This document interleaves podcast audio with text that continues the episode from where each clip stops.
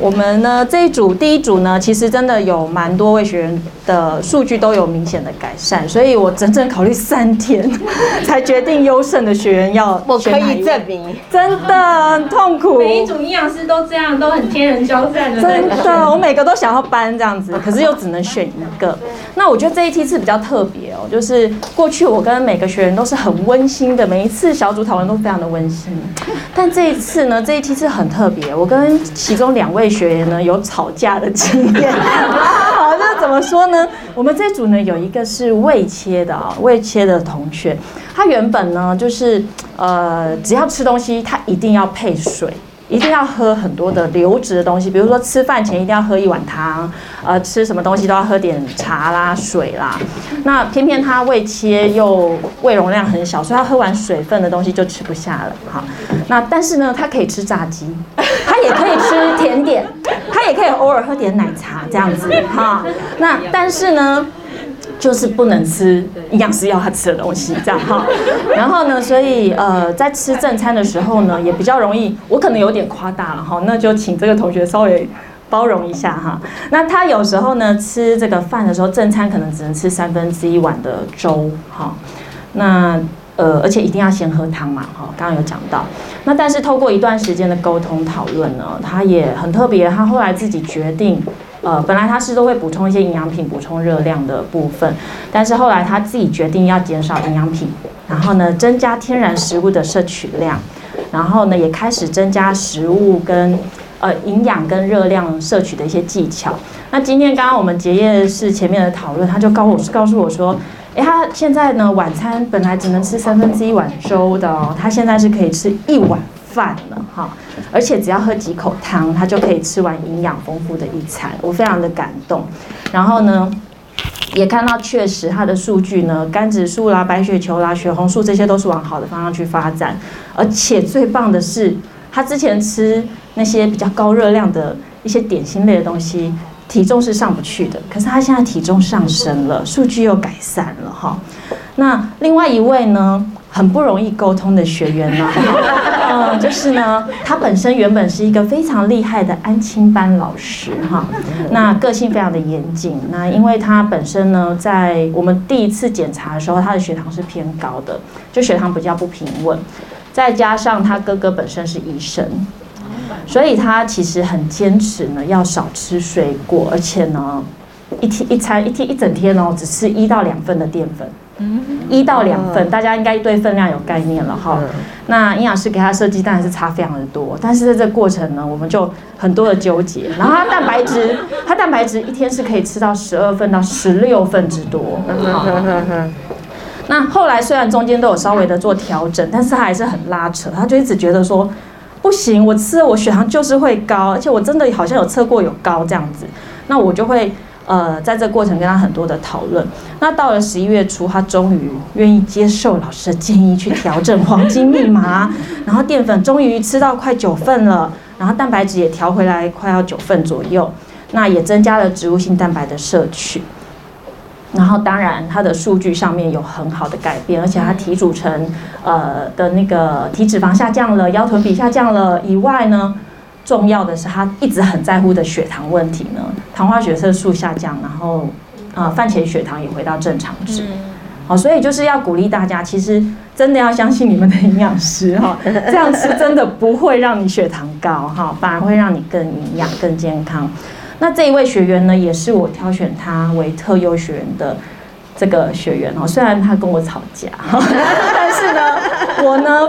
觉得他很棒的是呢，他在这个小组里面呢，我每一梯次都会特别注意，就是小组当中除了他本身自己把自己照顾得很好以外，他也非常的关怀身边的呃其他同学。那他就是那一位很棒的班长哈，他就送给每一个人都一本他很喜欢的防癌的书籍啊，然后每一次在群组里面呢，只要有同学问问题。呃，营养师还来不及回答，他就先帮我回答了。哎，然后呢，如果有同学很抗拒改变饮食呢，他就会呃先快我一步呢，主动出击去想出解套办法，而且呢，私下把这些好食物的一些资讯啊、连接都传给同学，鼓励大家没有改变没有借口这样子。那每次上课以后呢，也主动把上课的一些呃重点呢整理在小组里面，让一些可能请假的同学可以跟上进度。那我觉得就是这部分是为什么我呃选他作为我们第一组特优的学员。我相信我这样讲，大家都知道是谁哈。我现在身上就被装了一个血糖的感应器，他是中医师吗？他是西医，哦哦，就，但是他就就不是正常科，就是正常一般。我的意思是说，不是那种生命比较生命需求那种会危害生命的那种科嘛，它就是比较咸的那种科，所以可以管到我们大家。我身上就有一个十四天感应的血糖的，如果大家有需要可以去买，因为用起来还不错。哦，大家可以去用。然后关于呃。关于这件事，呃，有点抱歉的是，因为其实我在来基金会之前，我已经过了三四年，大概只吃两类食物。我们有六大类嘛，其实我只吃两类，我吃蔬菜类跟豆鱼蛋肉类，哦，其他类几乎不碰也不吃了，因为很容易血糖飙嘛。那呃不吃的原因不是因为我故意不吃，是因为我外食。那你外食没办法只买没有办法只买半碗的什么，然后或是半碗的面，所以我后来就干脆略掉了，就要么就吃肉嘛，要么就煮两个烫青菜嘛，然后最后就偏食，不是我故意，但是偏食到一个很可怕的地步，所以最终我就生病了。那其实我在生病之前的，我去年去年确诊的，去年十月底确诊的，我生病前两年我就知道那个董事长的那个呃一些东西。主要是因为我是帮我朋友看的，他是乳癌患者，然后我推荐他，然后把基金会这些资讯都给他，他没有来，然后没想到三年后我自己来了，对，那我觉得改变改变很多，对，改变很多就是我们，我真的是到十一月，我说那好，我们就既既然要来了嘛，我们要照着做嘛，所以十一月，因为其实十月才上两次课嘛，那第三次课我就顺着。冠良老师啊，那就是这样改嘛。那这次出来，我本来血糖糖化血色素是五点七，我三年多一直维持在这个数字没有跑掉。这对糖尿病前期的人应该不是太容易啊。嗯。啊，尤其我从事的行业是，我每天下午看着学生在吃，我都会多少陪他们吃一点。不是贪嘴哦，因为我我是一个不饿不吃东西的人，所以我几乎不怎么吃零食。那是因为我是会要买给他们吃，我必须，他们说好吃嘛，那我就要知道说你为什么说好吃。那我必须吃一下，那也不可能吃完的东西叫别人吃掉啊，那就是自己把它吃掉嘛。所以在这个状况下，你看我三年多完全的血糖都没有动。那这次因为他要我吃那个，我就很害怕。其实不是我不愿意，是我很害怕。我家里还有一个人会逼我啊。你看我们三个，我们家里三个人都被拍了一个感应器在身上，没有人敢抗拒。对啊，所以不是他就需要白老鼠，那我们就是白老鼠，我们就要提供给他数据嘛。那这个东西不错，是呃，比譬如说你们有老人家，那他有一个有一个 app 可以传给他，他就会看完以后直接说，哎某某某，他在家庭群组某某某，你为什么血糖上升这么高？马上立即十秒到二十秒就直接到你就到你面前问你了。对，所以我觉得还不错。那我要谢谢冠然老师，因为真的我整个就是我又回到正常世界，就是可以吃碳水。嗯。然后我我水果也不吃了。我以前水果是我爸，呃，不好意思，我是一个比较幸福的小孩。我爸爸七八十岁还会切水果给我吃。哦。对，因为我不我没有结婚未婚嘛，都在家里工作这样。然后他就切水果，以前水果是一袋一袋吃，就是因为被我二哥逮到了，我就没有吃水果，没有吃碳水。所以就是说，其实我是觉得这一套真的是应该，应该要执行，而且呃，因为也是做教育的，我就觉得应该是从小扎根才对，不要到我们已经是了，对不对？我们才才求求生嘛，应该是小朋友的时期。这就是我们为什么要到小学三四年级教他们，因为三四年级开始吃坏，因为有自主意识，所以我们都是去教三四年级。三四年级最好了，因为那时候的自主意识还不够高。对对对。因为五六年五六年级根本教不动了。五六年级他在你面前点点头，等你走了不是那样。而且数据都不好看。我们教三四年级哈，然后交叉比对五六年级，五六年级的那个体组成啊、便粪那个排便啊各种状况，都已经比三四年级差。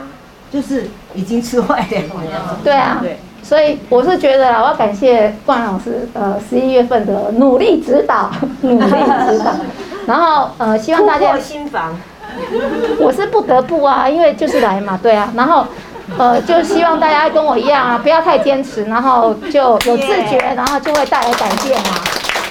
谢谢，谢谢。谢谢。我要跟大家分享哈，就是呃，大家都知道有一个昆宾伯吗？吴米勒有听过吗？一个啊，昆宾伯。昆宾伯呢，他后后来当了总统府资政，但是他生病了，最后昏迷。昏迷以后呢，呃，就管灌。然后他的女儿是奇美的资深营养师，在两年就可以退休了。但是他爸爸只要一罐那个拐罐的营养品，过半小时就吐，全部吐出来。所以他觉得这样不行，他就辞职，然后回去照顾爸爸，然后就是用那个诶，就吃真食物，用调理机打，因为 Vitamix 可以打到可以管快，所以管他打了以后，然后给他爸爸灌下去。他说他爸爸这样吃都没有吐，而且最后两年维持的健康很好，没有没有入肠，没有发炎，没什么都没有，然后最后很很安详的走。啊，然后我说哇，那你那两年，你二十几年的、二三十年的那个退休金，差两年就没有领到，有没有觉得很可惜？他说没有，亲情更可贵，他能够陪爸爸两年，他觉得好感动。好，所以我们要相信真食物的力量，是营养品不能取代的，它缺少生命。我觉得生命就是上天给我们的，在食物里面有，对，但在人造的里面是没有生命的。对，所以它不能改善我们的，它可以救急，但是真正改善还是要吃真的食物。